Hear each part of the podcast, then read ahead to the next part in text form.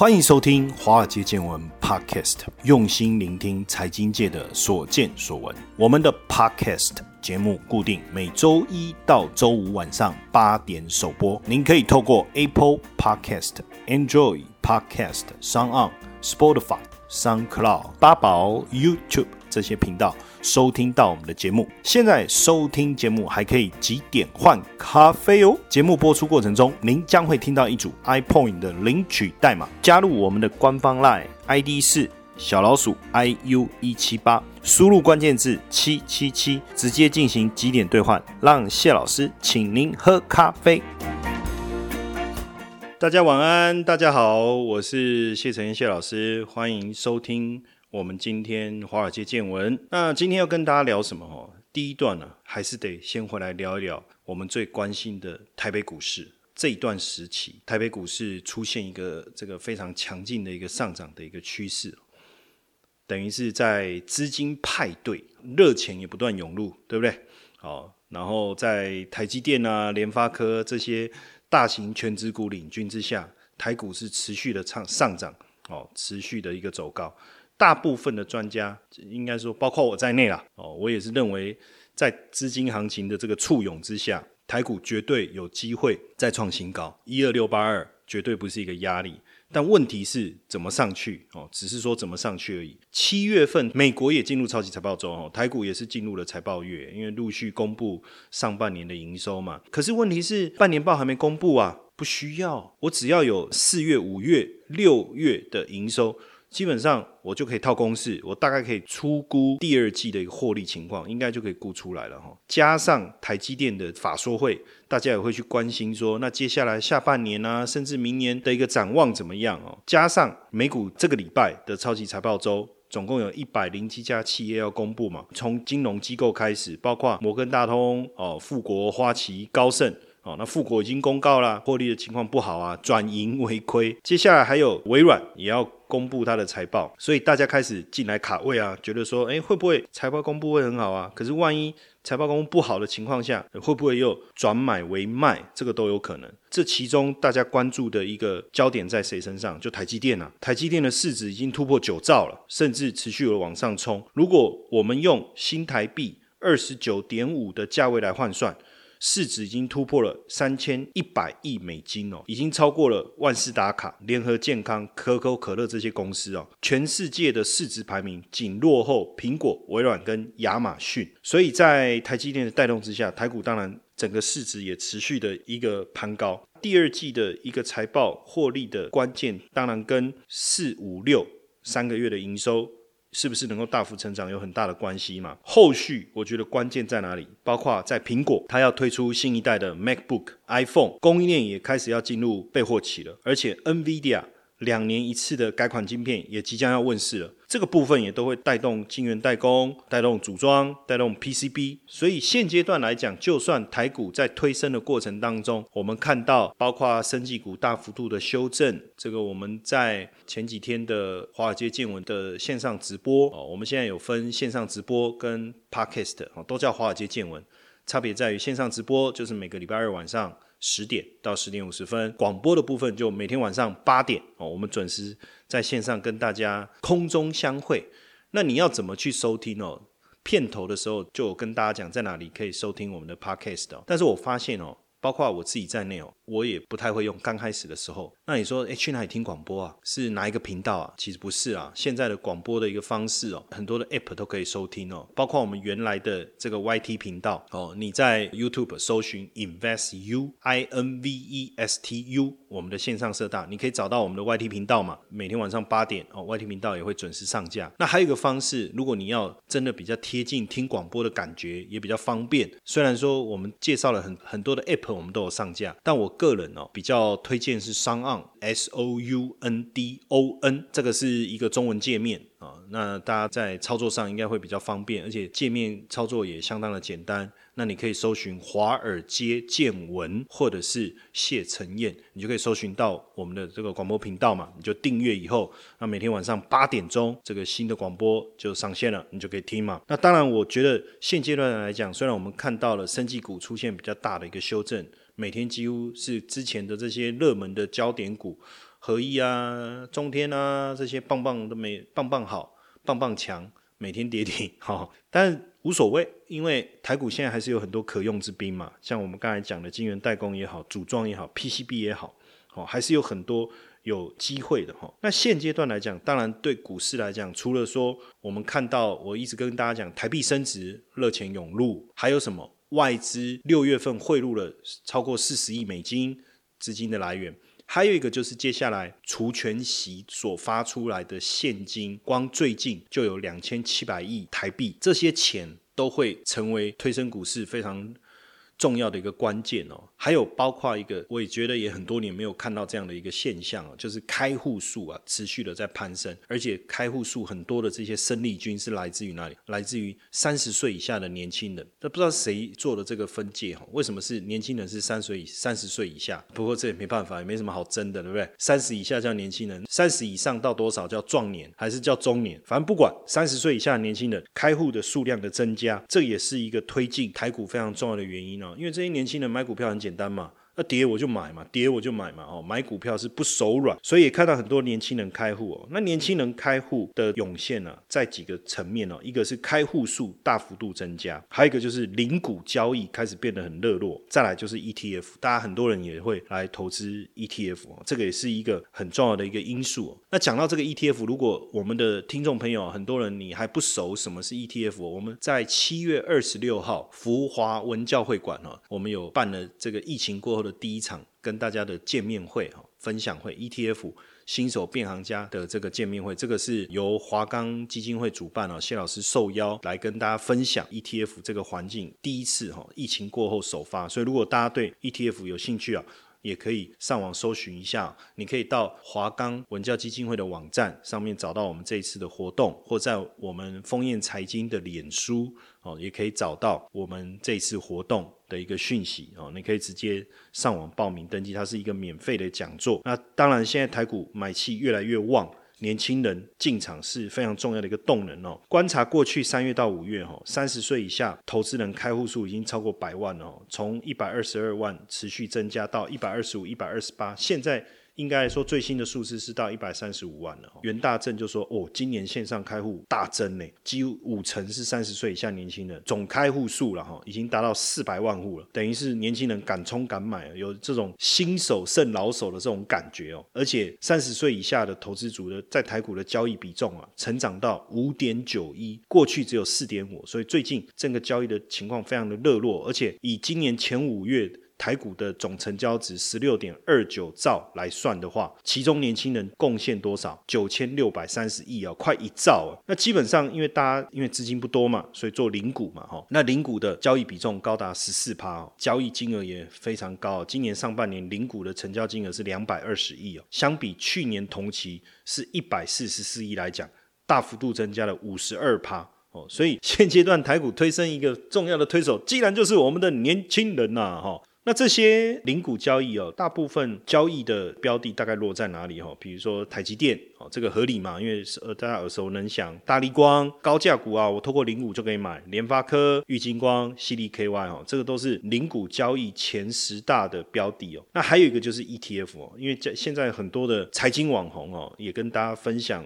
这个 ETF 包括零零五零、零零五六，那这种对年轻人来讲不用盯盘的方法，哎，似乎也不错。那整体的 ETF 投资人数哦，现在也高达一百三十五万人哦，这是成长的非常非常的多。那基本上，当然年轻人买股票几个特色：第一个偏好网络交易，第二个线上开户、电子下单，反正大跌的时候他都敢买，因为没有遇过坏人，对不对？不过这一波呢，说真的哦，敢跌敢买就是赢家哎。再来就是会去看看这些网络达人的一个意见呢。那我哎，这样我们我算不算？我也不知道哈。所以大家会不会听听听看我的想法？当然，基本上我觉得还是要做好这个风险控管啊。我觉得哈，第一个量力而为，第二个做好风险控管，我觉得这个还蛮重要的哦。接下来就是我们今天的彩蛋时间，今天的领取代码 K。三一四八后面数字三一四八，活动详情呢，请到下方的说明栏观看。当然回来讲一讲这个台积电哦，因为过去这十天来，台积电的外资的买盘持续的一个增加哦。最近外资在买哪些股票？包含台积电、群创哦，就面板的哦，联电、中信金、元大金、红海、旺宏这些股票，还有包括台湾五十、国泰金、玉山金这些哦。所以表示外资进来以后啊，我之前一直在讲哦，在疫情刚开始的时候，三月、四月、五月，我们靠的是投信。中间不止投信啊，还包括关谷的券商的一个买盘。六月以后开始，我们靠的是什么？靠的是外资。当然，这个外资一旦进来以后啊，他买买的方式就符合我我们过去所观察的，基本上买的就台湾五十啦，大型的这些电子股、成分股啦、金融股。现阶段我们在看台积电啊，看到一个也是很有趣哦，台积电的股价持续的创新高的过程当中啊，外资还是持续的推高。台积电的目标价，像高盛啊，他就讲，台湾的晶圆代工厂受惠联发科、超维这些客户的订单提升，在五 G 产业的升级循环当中，它有它的优势地位。所以除了把台积电列为优先买进名单之外，甚至把目标价推到四百一十五块，已经很久没有看到四字头了哈。那外资的这些报告里面也提到啊，说第一个国际资金宽松嘛，加上台股的现金率很不错啊，台积电流动性又好。当然，这个也是热钱持续买进的一个原因呢。即便有华为的禁令哦，台积电的基本面还是很强劲的，包括毛利率持续的一个成长，包括营业利率的成长，连获利都出现翻倍的一个情况，这个都是支持外资买进台积电一个非常重要的一个原因呐。连高盛都讲啊，他说上游的半导体库存的调整状况哦，如果我们从这个部分来看的话，大家本来很担心华为、海思的一个禁令哦，诶，可是发现这个禁令啊，未来要在第四季生效，甚至可能延后到二零二二一年，对不对？但是对台积电来讲，营收的影响其实就个位数啊，可以控制啊，而且大家出现这种预防性的建立库存，反而让它的订单呢持续的一个涌入啊，这个也是台积电整个营运模式啊稳定的一个非常重要的一个因素哦。甚至这个外资啊，以未来的一个获利啊，以及本一笔的一个运算啊，喊出来就是台积电上看五百块哈。那这上看五百块是怎么来的？第一个。他觉得说，哎，他的获利不错啊。那如果本一比我算二十三倍的话，基本上五百块不是一件很困难的事情嘛，哈。本一比我才抓二十三倍啊。那你相对像这个中芯国际，大陆的中芯国际，它的本一比一百倍，耶。那你说台积电二十三倍算什么？哦，这个也是为什么李阳把它喊到这个五百块一个重要的原因了，哈。那确实最近我们在看，包括联发科跟高通的订单，已经填补了华为。的一个缺口哦，加上最近辉达、NVIDIA、超维、哦赛灵思的需求大幅度的增加，也提高了台积电在十二纳米、五纳米这方面的一个产能表现啊，甚至连台积电都说预计在明年上半年，包括十六纳米、七纳米跟五纳米的产能都有可能满载，所以李阳也看好啊，就是呃五 G 的一个专用晶片的一个需求。当然，随着市场的一个热络啊，我们看到台股持续的一个攻高的过程当中，台积电的买盘、ETF 的买气，还有一个就是。黄金哦，黄金的价格已经突破一千八百块美金哦，这算是二零一一年以来首见哦，也创了八年半以来的新高。大家有买黄金吗？我不知道哈，但从近期的一个走势来看哦，确实黄金的一个走势的趋势啊，有可能持续哦。包括瑞士促金商庞博集团也说，哎，这个走势有可能持续到二零二一年的上半年哦。那为什么最近金价又持续的攀高？最主要还是一个嘛哈，新冠肺炎这个疫情。的状况还是笼罩的全球，连川普都戴起口罩了。你想想看，美国的新增病例数一直持续创高，然后二度封锁的可能性也提高，整个震惊局势都不是很乐观呢。所以长线看多的情况下，哎，一拉回就有买盘。当然，最主要我觉得还是在于黄金 ETF 净流入的一个状态哈，因为黄金的 ETF 啊。近期流入了四百亿美金，上半年这个是推升黄金金价一个非常重要的一个原因哦。另外还有几个原因哦，包括经济前景，大家其实非常的担忧，加上股市涨高的情况下，避险资金的涌入嘛，还有一个部分在于就是实质负利率。以及美元贬值的疑虑，这几个因素啊，都是导致黄金买盘持续增加的一个因素啊。现阶段有人看美元可能跌破九十块，甚至八字头美元指数哈，有没有可能？当然，在我来看，短期美元确实相对弱势哦。那有没有机会跌破九十块？也许哦，也许。但未来能不能让美元再度走强？那如果美元走强，可能黄金才会走弱。可是有几个原因嘛。第一个。美国的基本面，第二个美元的利差，第三个宽松的货币政策。那这三个，除非有比较良性的答案出现，就比较正面的答案出现，也就是说。美国的经济基本面转好，哦，美元的利差优势又出现，哦，然后再来货币宽松的状态，这个收回，就是说没有像现在这么宽松的情况，那才有可能推升美元的需求嘛。那如果没有的话，那基本上对黄金的买盘来看，还是相对比较有利的，哈。就是我们刚才在讲预期美元持续走弱，哦，然后对全球环境的不确定性，加上货币正重宽松的情况下，以及实质负利率。那对于黄金后市来看，还是有机会，除非说经过通膨调整过后，实质利利率转为正，要不然基本上哦，你要知道，因为黄金是没有利息的嘛，对不对？那所以如果实质利率是正的，那我干嘛去持有黄金？所以实质利率就是持有黄金的机会成本哈。那现在在通货膨胀的预期之下，实质利率已经变成负的了，那等于持有黄金的机会成本就消失了。所以，我刚才讲的，美国的经济基本面的优势已经不见了，美元的利差的优势也不见了。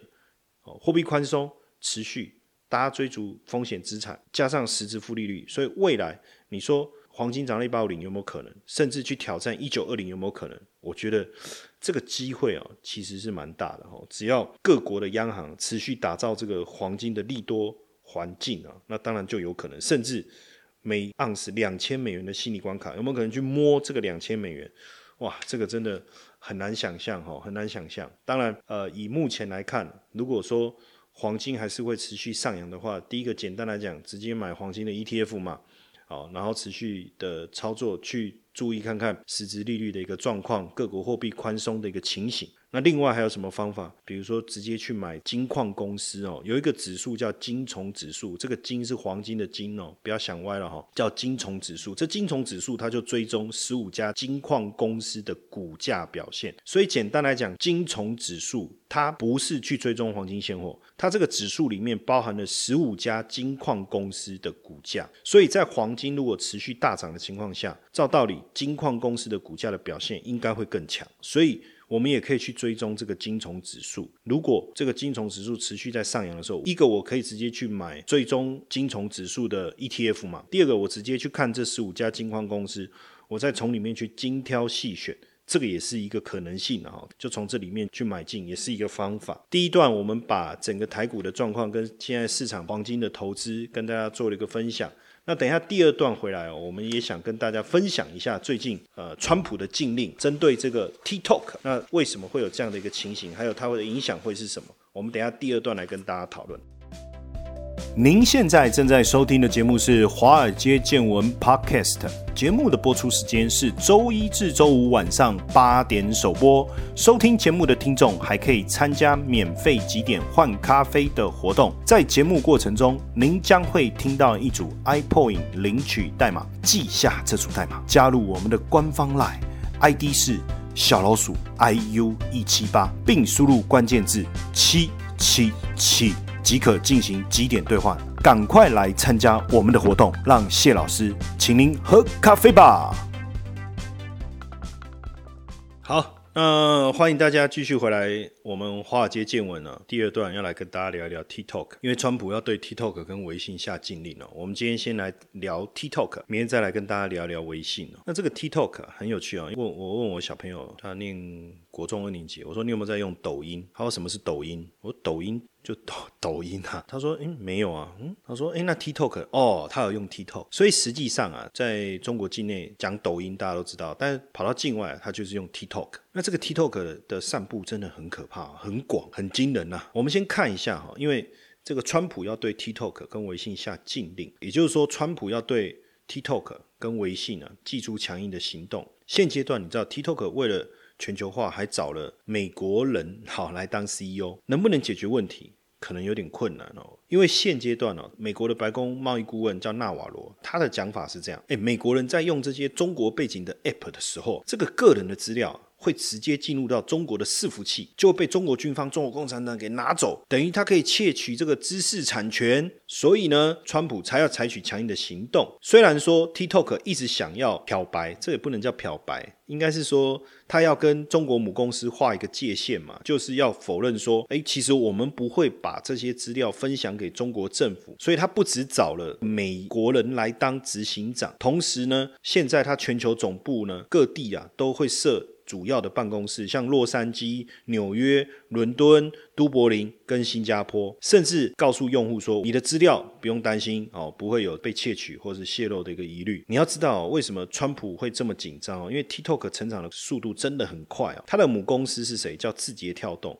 现在全球的用户已经逼近十亿啊！全球哇，真的是成长的速度有够快的哈。所以为什么连印度啊都宣布要禁止？因为包括印度境内也一堆人在用这个 TikTok 哈。不过呢，华春莹啊，华春莹是谁？他是中共外交部的。发言人他就回应说：“哎，我不知道美国的这个讲法的依据是哪里哦？为为什么要说 TikTok 或者微信这些中国的 App 有可能被窃取资料，然后资料会泄给军方？”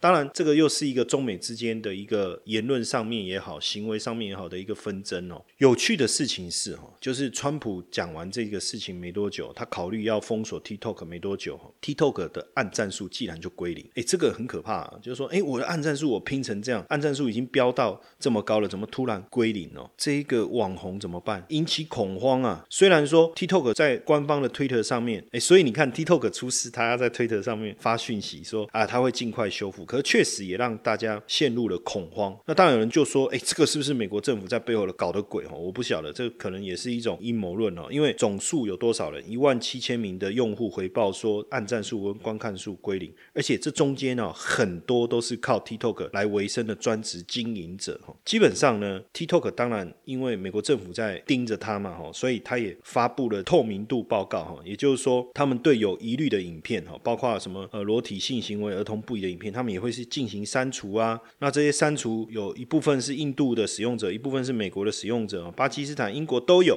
但是他把这个部分呢，就是把它透明化。那比起过去哦，我们在看大部分中国串起来的这些软体也好，哈，或者是平台也好，或是像这些应用程式也好，其实很难走出中国，因为就算走出中国，也是海外的华人在用哦。可是抖音很猛哦，它的海外版就 TikTok，既然就在 Apple 跟 Google 两个手机应用平台上面，它的全球的下载量是超过二十亿次哦，这个也是让人觉得非常惊讶的地方。当然，这个也也是为什么川普非常紧张哦。而且其中美国的市场很大哦，另外一个最大的市场是哪里？就是印度哦。这个也是为什么中印两边开战哦，就是言语上的开战。第一个，他们所禁止下载的就是 TikTok，而且最近港版国安法。实施以后，TikTok 也退出香港市场。其实这些部分其实都是想要，就是要表达他的一个立场。不过，为什么大家也很关心的问题是什么？为什么华为之后的中美博弈的工具 TikTok 也被拿到台面上来，哦，成为批斗的一个对象？哈，从这个中美贸易战开始，哈，华为的五 G，当然大家认为说它可能有被窃取情报、监听或者是监控的一个工具。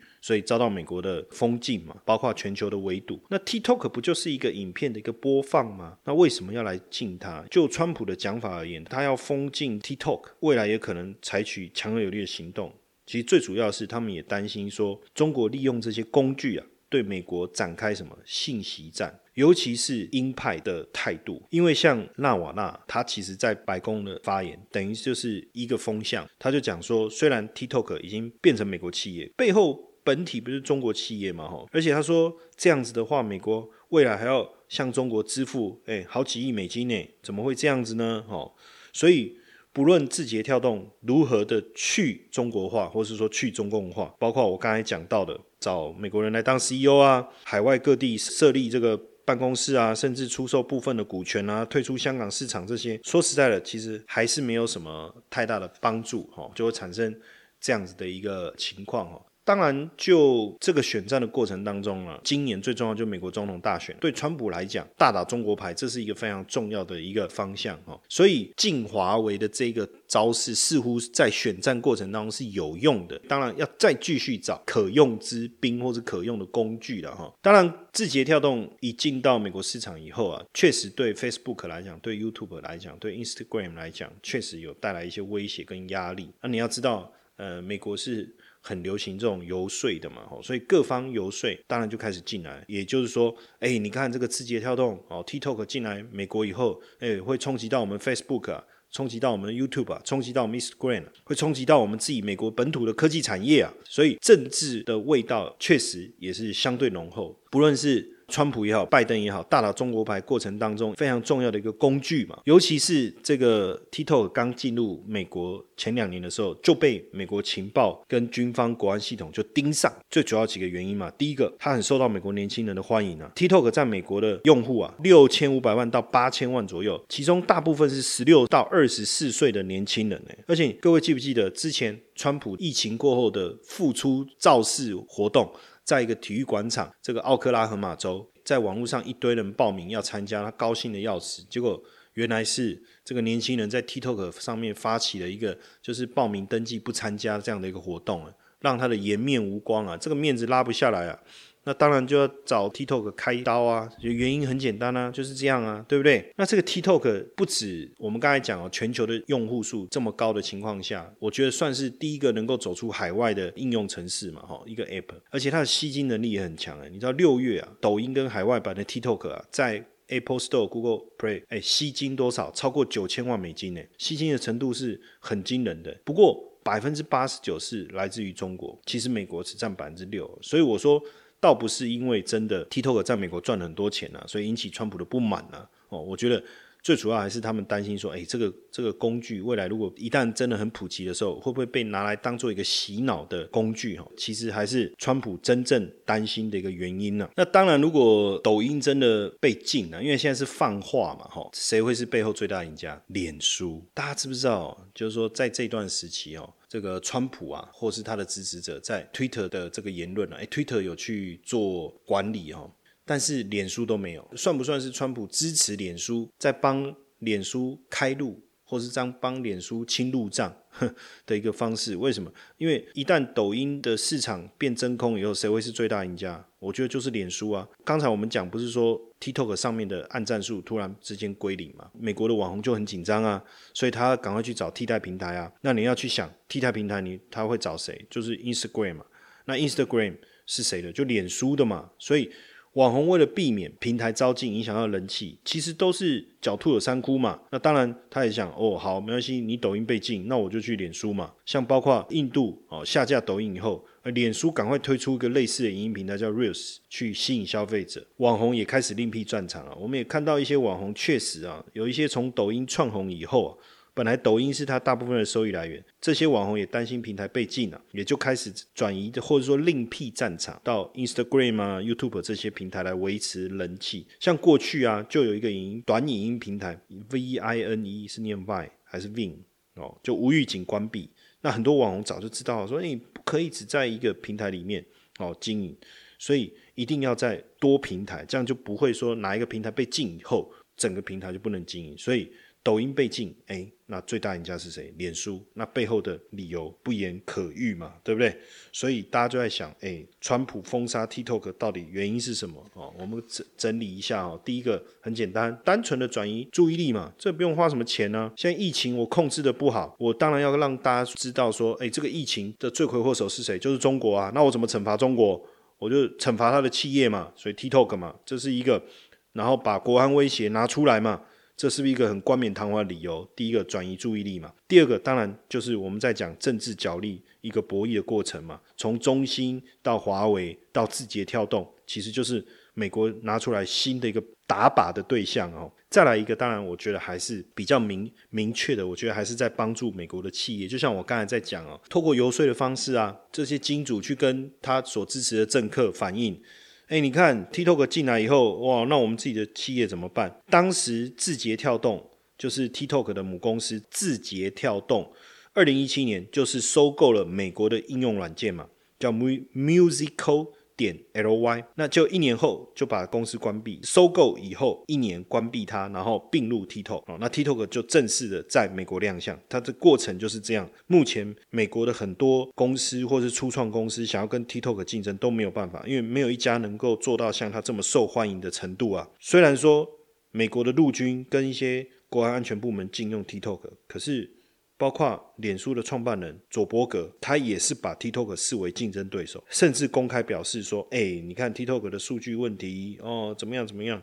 哎，可是过去脸书不是也出现隐私权还有数据泄露的一个问题吗？这时候他把这个拿出来打对手，所以我觉得还是一个这个针对国内科技产业的一个保护的一个想法哈。”那还有一个，当然就是因为现在字节跳动啊，它全球用户我们看已经十亿，对不对？哦，美国用户四千万，应该还有在增加哦，因为。在美国下载量前三个月就有三点一五亿了，所以使用的人数应该是更多了哈。那四成是十六到二十四岁的青少年，所以他担心的还是对年轻选民态度的一个影响哦。现阶段年轻人平均用在 TikTok 上面大概是五十二分钟，所以我们才会有上次我们讲那个疫情哦，奥克拉荷马州对不对？他的这个竞选集会，那为什么空位很多，上座率只有三分之二啊？明明报名是爆满的啊，对不对？就是因为反川普的这样的人士在 TikTok 上面动员，要大家来预购座位，这样好，但是不要出席，所以也是一个很重要的一个因素了，也担心说这个 TikTok 变成一个控制美国。的言论哈，或是舆论的一个工具哈，这个也是一个原因哦。那刚才呃，我们还有提到 TikTok 不是退出香港吗？哈，它是应该说暂停在香港运作嘛。那面对国内市场，算是一个破釜沉舟的一个举动啊。那到底 TikTok 跟抖音有什么差别？因为 TikTok 从香港撤走，可是 TikTok 不就是抖音的海外版吗？哈，简单来讲哈。这都是字节跳动旗下的 App 哈啊，海外版叫 TikTok，中国版叫抖音，它等于做了区分。那 TikTok 跟抖音呢，其实标志啊、界面啊、功能其实一模一样，但是这两个平台是完全独立的。简单来讲，TikTok 跟抖音的用户是不能相通的，就是说我在 TikTok 上面看不到抖音的用户，抖音看不到 TikTok。而且账号就算你要一样，你也是要重新注册。其实很多这种中国的应用程式都会这样，分成中国版跟海外版。微信也是一样哦，中国版、海外版功能上基本上差不多。TikTok 之前像微信好了，它虽然国内版、海外版它有分开，可是用户之间是可以互通的。可是 TikTok 跟抖音。它却反而不一样，就是功能一样，然后画面一样，但是两个平台是不能互通的。这个也是当时字节跳动想要在海外推 TikTok 一开始就已经先想好所做的一个策略哈，也就是为了避免说过去像中国的这些软体推到海外以后会有一些安全上面疑虑的一个原因呢哈。但说到底哈，TikTok 确实非常的成功哦，因为它目前海外市场最大就是印度跟美国。